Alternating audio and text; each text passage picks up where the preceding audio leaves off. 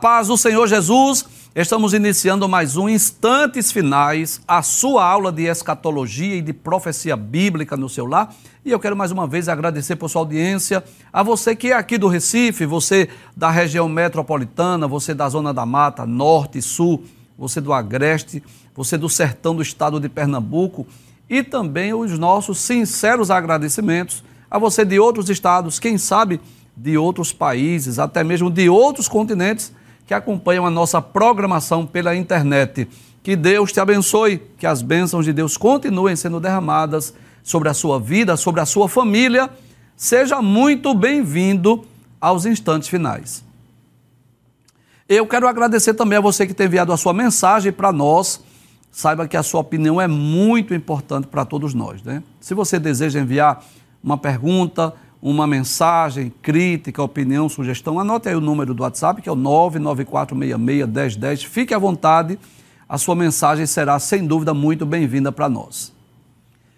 Se você é um telespectador assíduo do nosso programa, você sabe que nós estamos estudando sobre o ministério profético no Novo Testamento, este tema maravilhoso, né, extraordinário, nós já estudamos dezenas de programas, né, de profecias, tanto proferidas pelo Senhor Jesus, como pelos seres angelicais e principalmente pelos apóstolos. Nós já dissemos que, embora as epístolas não sejam necessariamente livros proféticos, mas encontramos muito conteúdo profético, muitas profecias nas epístolas.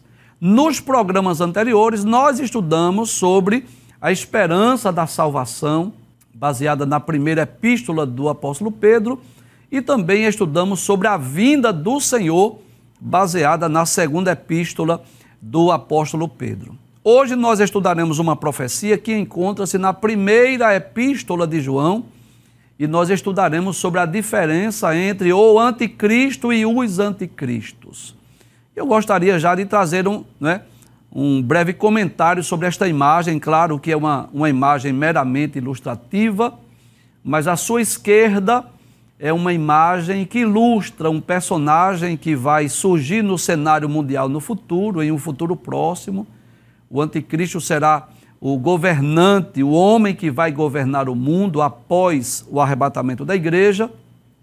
E à sua direita, uma imagem também meramente ilustrativa de um falso profeta, um falso mestre, que o apóstolo João chama de anticristos, aqueles que falavam, que ensinavam, pregavam outras doutrinas, não é?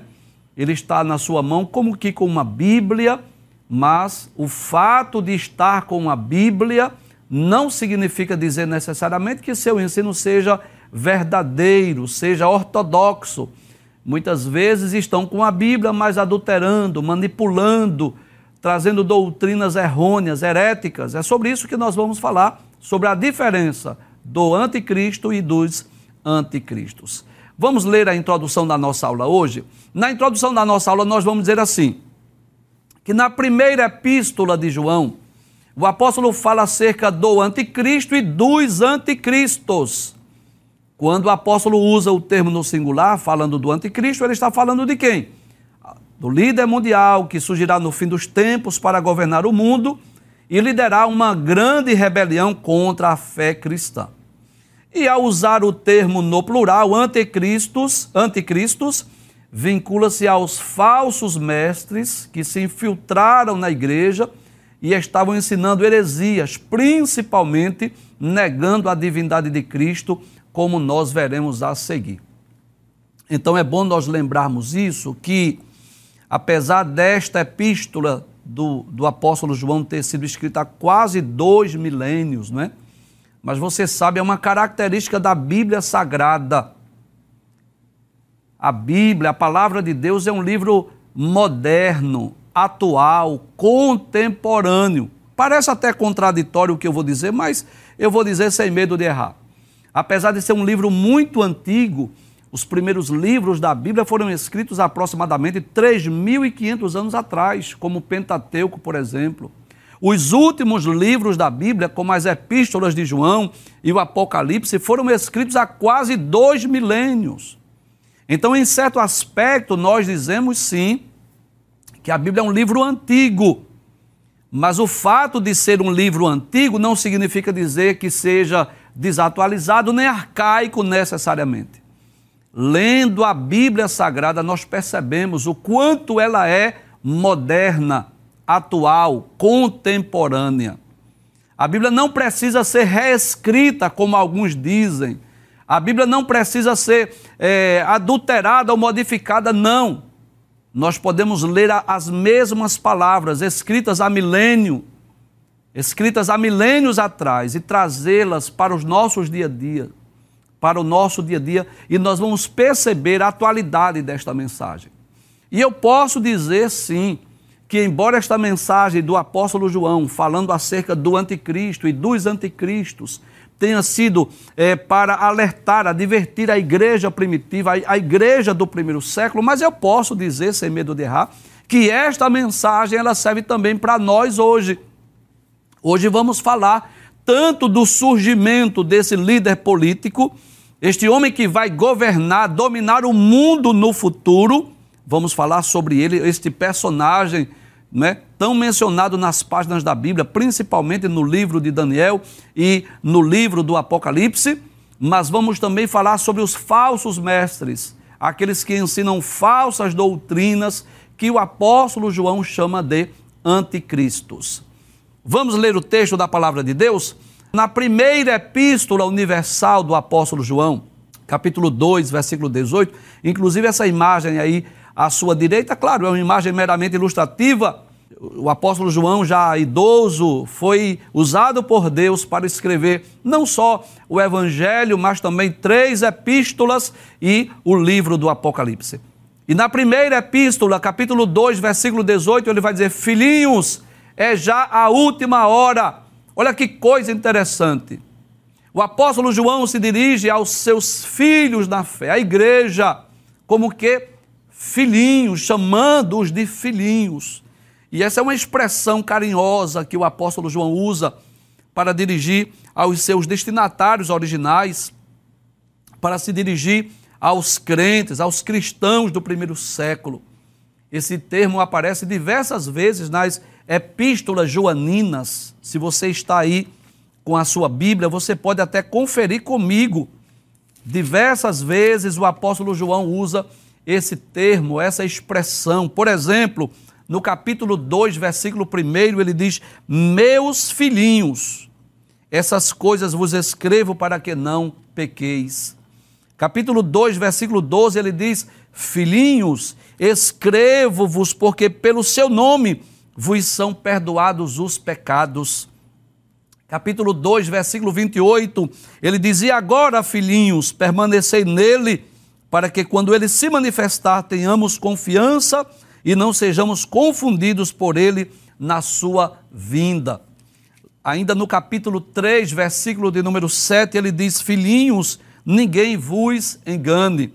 Capítulo 3, versículo 18, ele diz: Meus filhinhos, não amemos de palavra nem de língua, mas por obra e em verdade. Capítulo 4, versículo 4, ele diz assim: Filhinhos, sois filhos de Deus e já os tendes vencido, porque maior é o que está em vós do que o que está no mundo. E no capítulo 5, versículo 21, ele diz assim: Filhinhos, guardai-vos dos ídolos. Amém. Não é? Que coisa maravilhosa. João demonstra aqui o cuidado que ele tinha para com a igreja de Cristo. Ele trata aqui como se fossem seus próprios filhos. Mas ele fala de uma forma tão carinhosa que ele diz assim: filhinhos. E o apóstolo João aqui deixa, não é uma grande lição para nós, que nós devemos tratar bem a esposa do cordeiro, a noiva do cordeiro, os filhos de Deus, a igreja de Cristo. Devemos tratar bem a noiva do cordeiro. E João, nessa expressão carinhosa, é por isso que João é conhecido né, como apóstolo do amor ele fala muito sobre o amor em suas epístolas e a gente percebe por essas expressões, por essas palavras, que não se trata apenas de, de um termo é, simples, comum qualquer, mas como que do profundo da sua alma, do profundo, do íntimo do seu ser. Ele se dirige aos seus leitores, aos seus destinatários, como se fossem filhinhos. E eu posso dizer que é assim que Deus nos trata, não é? Como os seus filhos. Mas ele vai trazer uma recomendação para os seus filhos da fé. Veja o que ele vai dizer assim: Filhinhos, é já a última hora. Olha que coisa interessante. Professor, como, como nós podemos explicar isso? Faz, faz mais ou menos dois milênios, dois mil anos, que João disse assim: é já a última hora. Ora, nós já dissemos em programas anteriores que o Espírito Santo de Deus sempre trabalhou no coração dos crentes, preparando-os, não é? Para que a igreja estivesse pronta, estivesse preparada para a iminência do retorno de Cristo para que os irmãos, os crentes, os servos de Deus não vivessem desapercebidos ou despreocupados, mas vivessem naquela expectativa que Cristo pode voltar a qualquer momento, a qualquer instante. Então, sempre que nós lemos acerca da vinda de Cristo, da vinda do Senhor, nós nunca vamos ler assim essa expressão: olha, Cristo vai tardar, vai demorar, não vai vir nem tão cedo. Não. Nós lemos sempre acerca da última hora, nós estamos vivendo os tempos do fim Cristo voltará a qualquer momento. Para quê? Para deixar sempre no coração da, da igreja, dos crentes, essa expectativa da iminência, do retorno de Cristo, porque essa é a realidade. Devemos estar prontos tanto para o arrebatamento da igreja, como também para a, a morte, que pode chegar a qualquer momento. Né?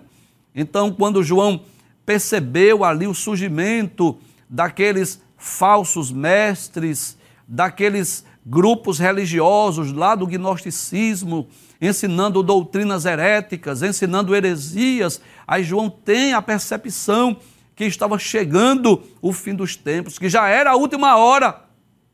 E eu posso dizer que, semelhantemente aos dias de João, nós estamos vivendo também esse período onde muitos anticristos, muitos falsos profetas estão surgindo, aparecendo em nossos dias, pregando o evangelho deturpado, o evangelho diferente daquele evangelho pregado e ensinado por Jesus e pelos apóstolos.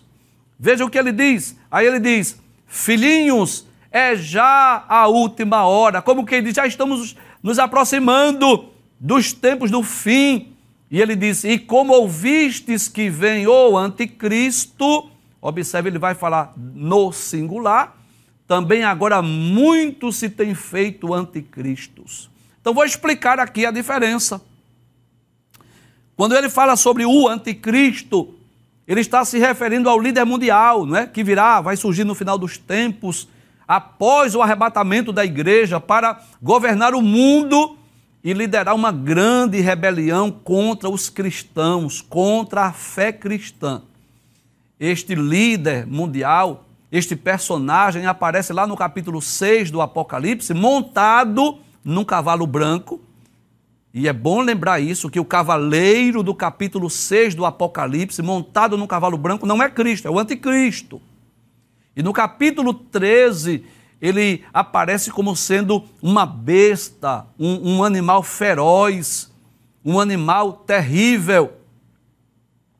E nós podemos entender que são dois aspectos do mesmo personagem. É bom nós lembrarmos isso. É muito interessante que quando nós lemos as profecias acerca do verdadeiro Messias, do verdadeiro Cristo, nós vamos perceber que existem profecias distintas, diferentes. Por exemplo, profecias que apresentam Jesus como cordeiro, que seria morto, que seria moído pelas nossas transgressões, ferido pelas nossas iniquidades, aquele cordeiro que seria morto para perdoar os nossos pecados. Mas a Bíblia também fala daquele Messias que reina, que governa, que domina o mundo. Olha que coisa interessante. São profecias que falam do mesmo personagem. O mesmo Jesus que morreu na cruz, que pagou o preço do nosso resgate e da nossa redenção, voltará para reinar sobre o mundo inteiro. São profecias distintas, mas do mesmo personagem. E olha que coisa interessante. As profecias acerca do anticristo, e anti significa contra, Cristo, né? fala acerca do verdadeiro Messias.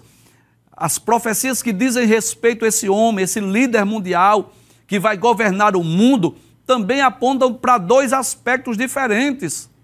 No capítulo 6 do Apocalipse, ele aparece montado num cavalo branco. E por quê? Porque no início da grande tribulação, ele vai trazer uma falsa paz à humanidade, ele vai resolver os problemas que castigam o mundo.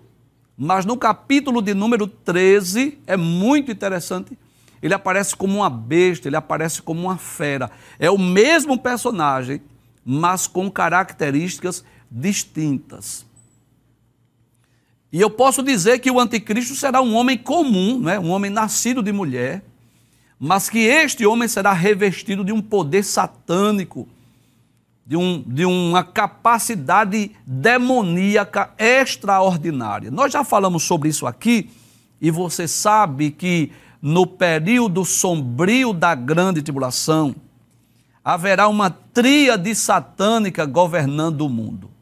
Satanás, através de dois seres humanos, dois representantes, um líder político e um líder religioso.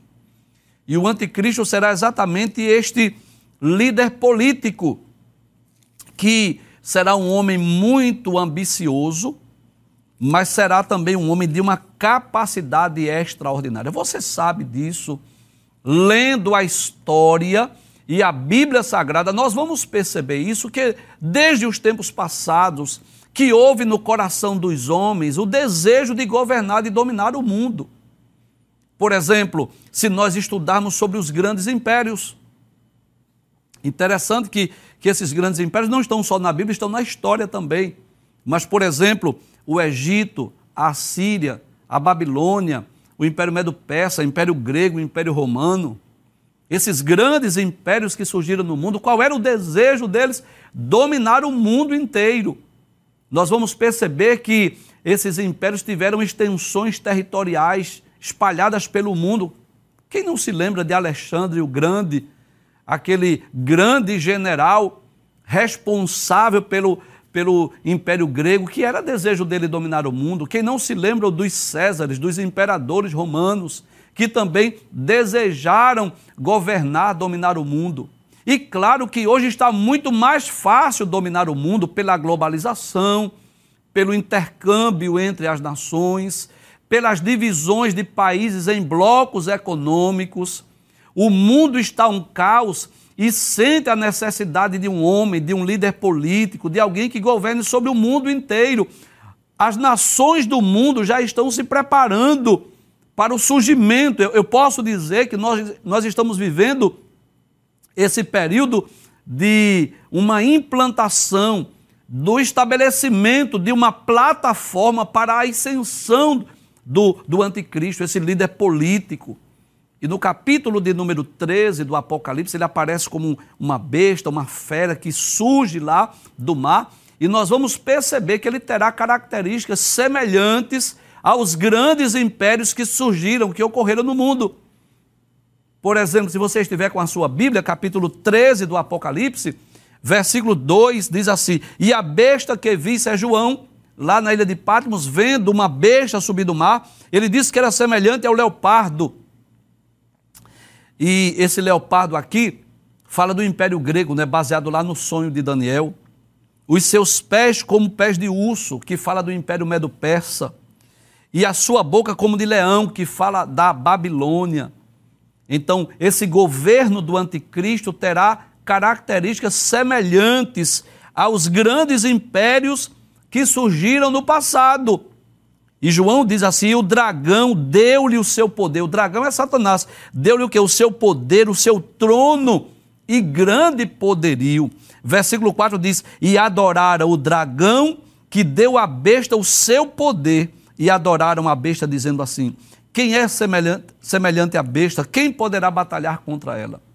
Então, esse homem terá uma capacidade extraordinária, porque ele receberá poder de Satanás para governar o mundo.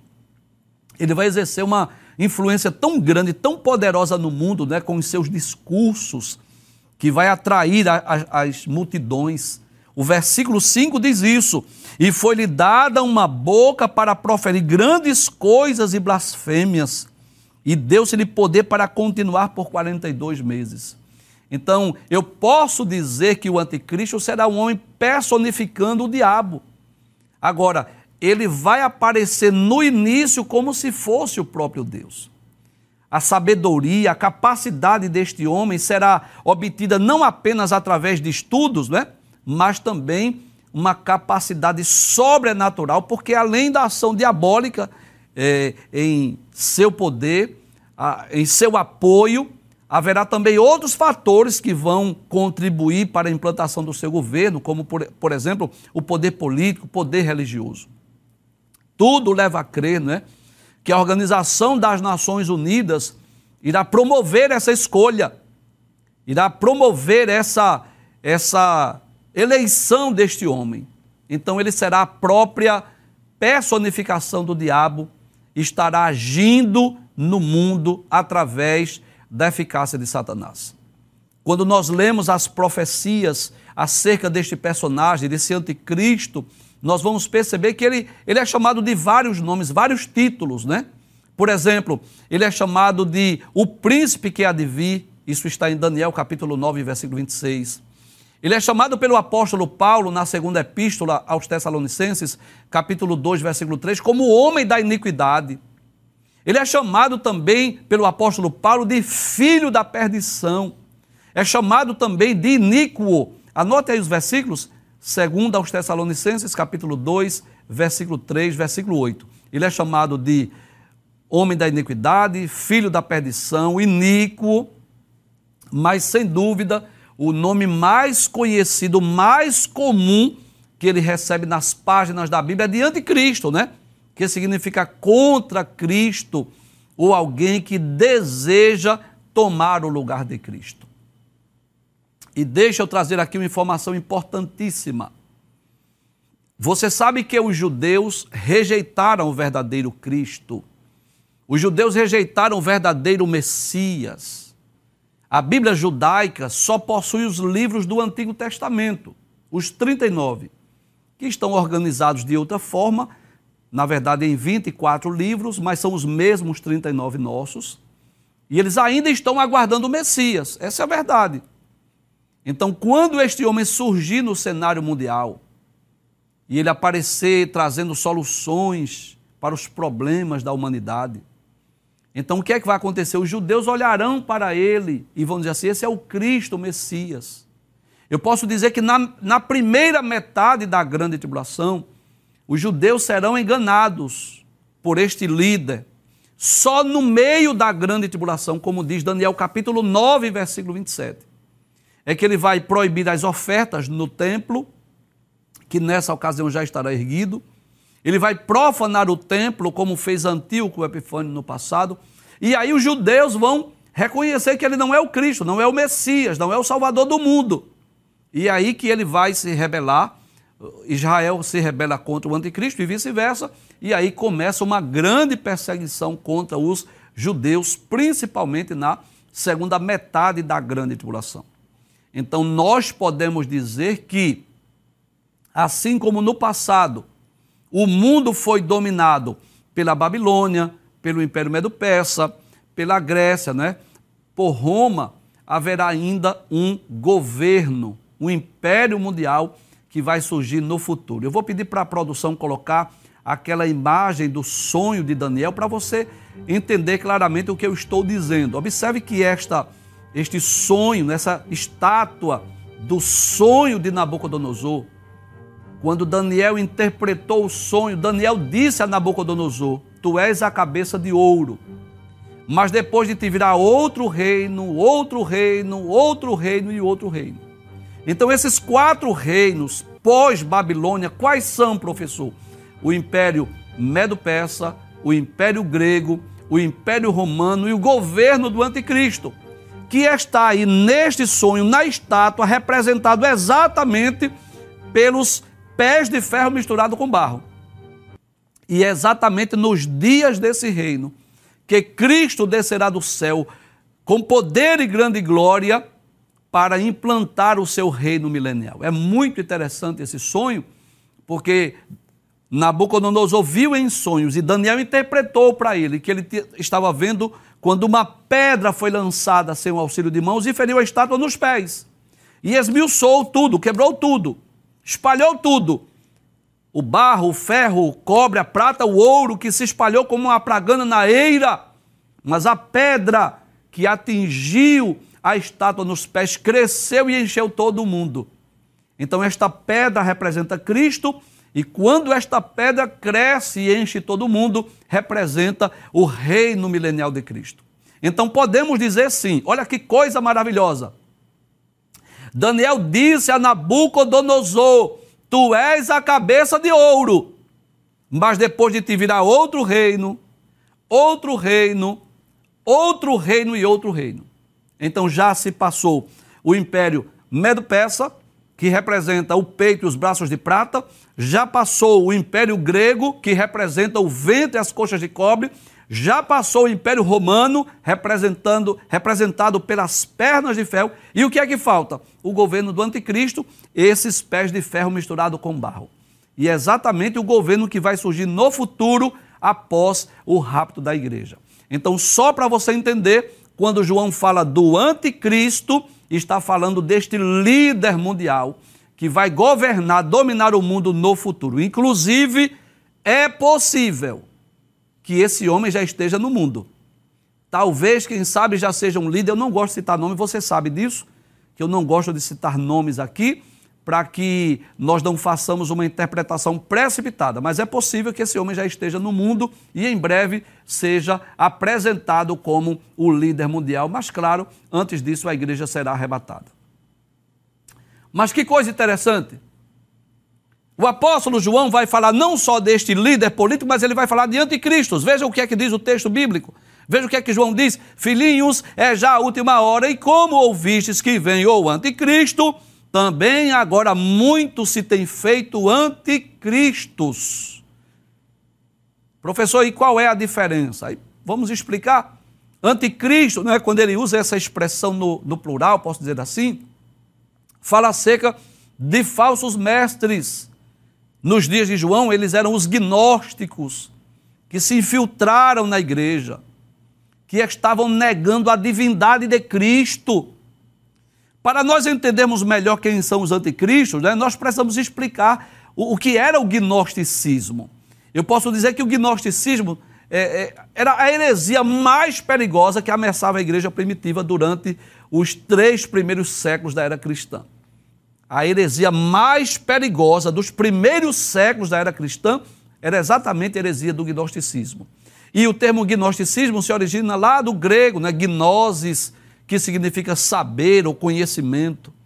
Os gnósticos acreditavam que eles possuíam um conhecimento mais elevado, não da Bíblia, mas um conhecimento adquirido por algum plano místico. Ele se considerava como se fosse uma classe privilegiada devido ao seu conhecimento, que dizia ele, claro, superior a, e mais profundo acerca de Deus. Então, as heresias do gnosticismo eram diversas, mas principalmente acerca da pessoa e da obra de Cristo. Só para você ter uma ideia, os gnósticos, eles diziam que Cristo não era o verbo de Deus encarnado.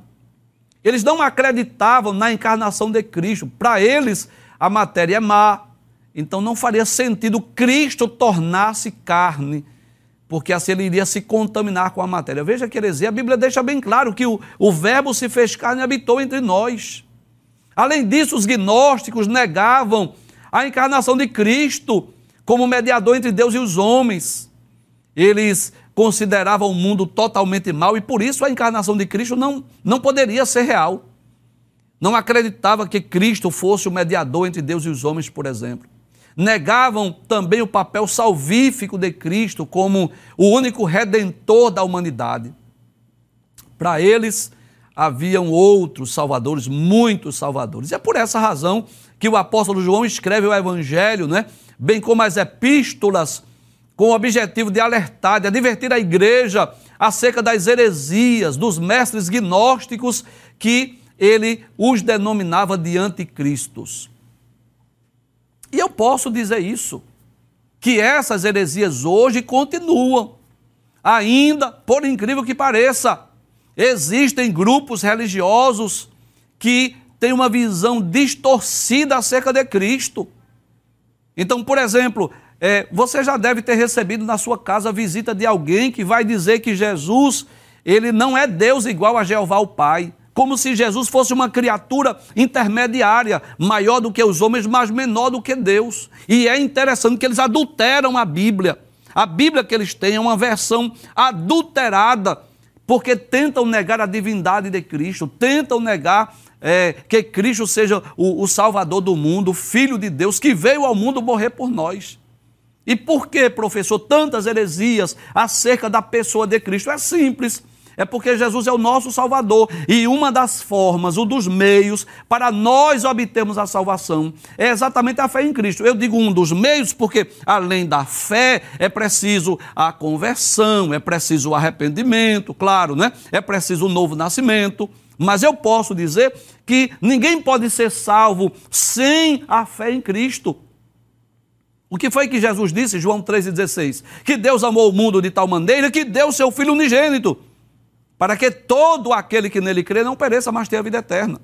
Então veja que a fé, ela é fundamental, é necessária, é indispensável à salvação.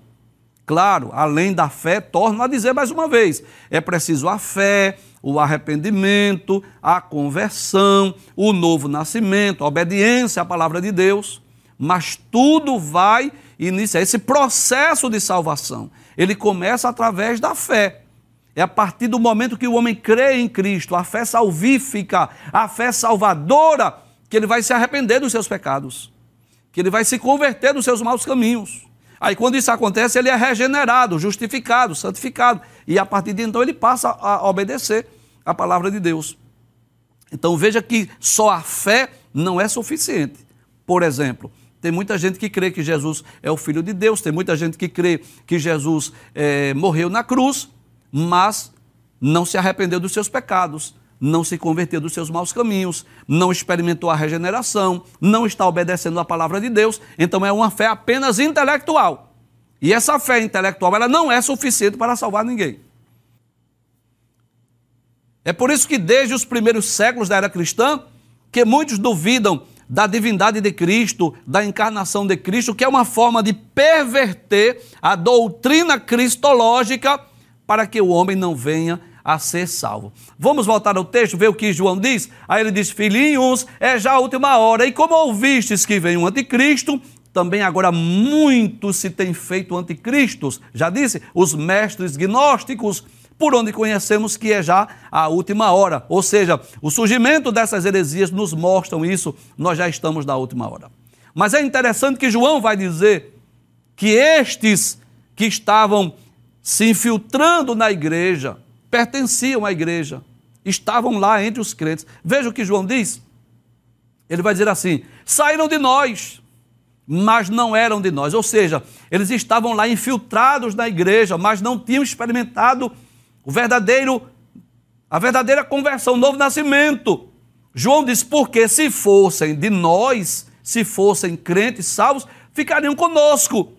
Mas isto é para que se manifestasse que não são todos de nós.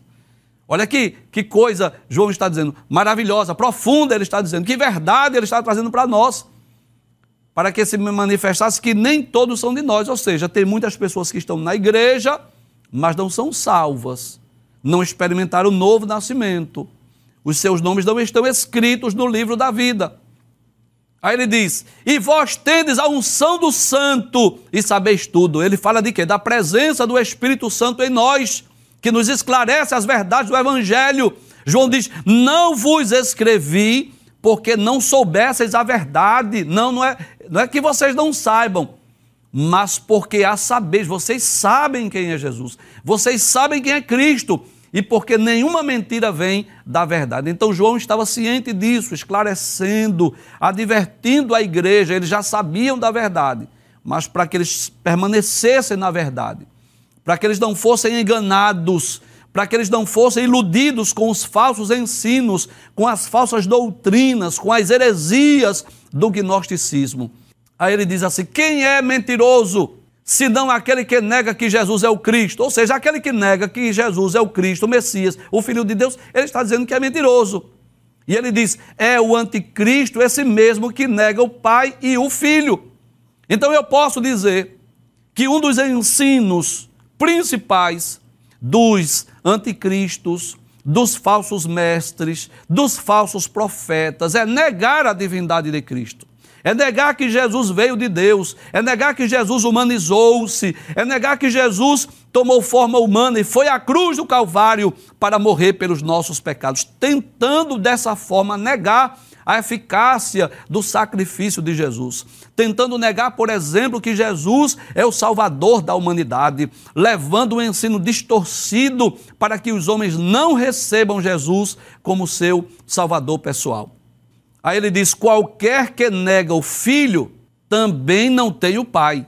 E aquele que confessa o filho tem também o pai. Ou seja, é, é impossível alguém ser filho de Deus, alguém pertencer à família de Deus e negar a Cristo. Não tem como. Aquele que tem Cristo também pertence ao Pai. Se nega Cristo, também não pertence ao Pai. Porque uma das características dos filhos de Deus é exatamente crer no Pai e no Filho. Não foi isso que Jesus disse? Crede em Deus, crede também em mim. Olha aí a necessidade de nossa fé estar alicerçada tanto em Deus o Pai, como também em Deus o Filho. Aí João diz assim: portanto, o que desde o princípio ouviste, permaneça em vós, como que diz assim, não se afastem da veracidade da Bíblia, do Evangelho não se afastem daquela doutrina, do ensino que vocês receberam. Se em vós permanecer o que desde o princípio ouvistes, o que foi, João? As verdades do Evangelho, a doutrina bíblica verdadeira, também permanecereis no Filho e no Pai. Qual é a condição? Se você permanecer naquilo que você creu, naquilo que você aprendeu, naquilo que você foi instruído, se você permanecer, você tanto tem o Filho como você tem o Pai. Então, o cuidado do apóstolo João era que os seus filhos, era que a igreja, os crentes, não fossem em busca dessa revelação especial do, do gnosticismo, dessa sabedoria ou desse conhecimento especial que eles afirmavam ter. João estava dizendo não. O que você precisa, o que é? É permanecer em Cristo. É continuar crendo naquilo que foi ensinado desde os primórdios, desde o princípio. Aí João conclui, né? Ou eu posso dizer, eu quero concluir o programa hoje falando desta promessa maravilhosa. E qual foi, João, a promessa que ele nos fez? João disse assim: E esta é a promessa que ele nos fez. Qual, João? A vida eterna. Glória a Deus. É a maior esperança do crente, do salvo a esperança da vida eterna, é a promessa da vida eterna. Cristo virá nos buscar para nós habitarmos com Ele por toda a eternidade. Eu quero deixar bem claro aqui o que você já sabe: que a vida não termina na sepultura, a vida não termina lá na tumba fria. Aquilo é apenas uma passagem de uma vida para outra, de uma vida finita para uma vida infinita, de uma vida terrena para uma vida espiritual. Mas João diz aos crentes, à igreja, alertando, advertindo, aconselhando os seus filhos da fé a permanecerem em Cristo, a não se desviarem das verdades bíblicas que já foram ensinadas a eles, para que eles não fossem iludidos nem influenciados pelos falsos ensinos, mas permanecessem em Cristo, lembrando qual foi a promessa que ele nos fez. E qual foi a promessa? A vida eterna. Todos aqueles que permanecerem em Cristo, todos aqueles que forem fiéis a Cristo, desfrutarão desse privilégio de desfrutar de uma eternidade segura, feliz com Deus dos céus por toda a eternidade. Foi isso que ele mesmo nos prometeu.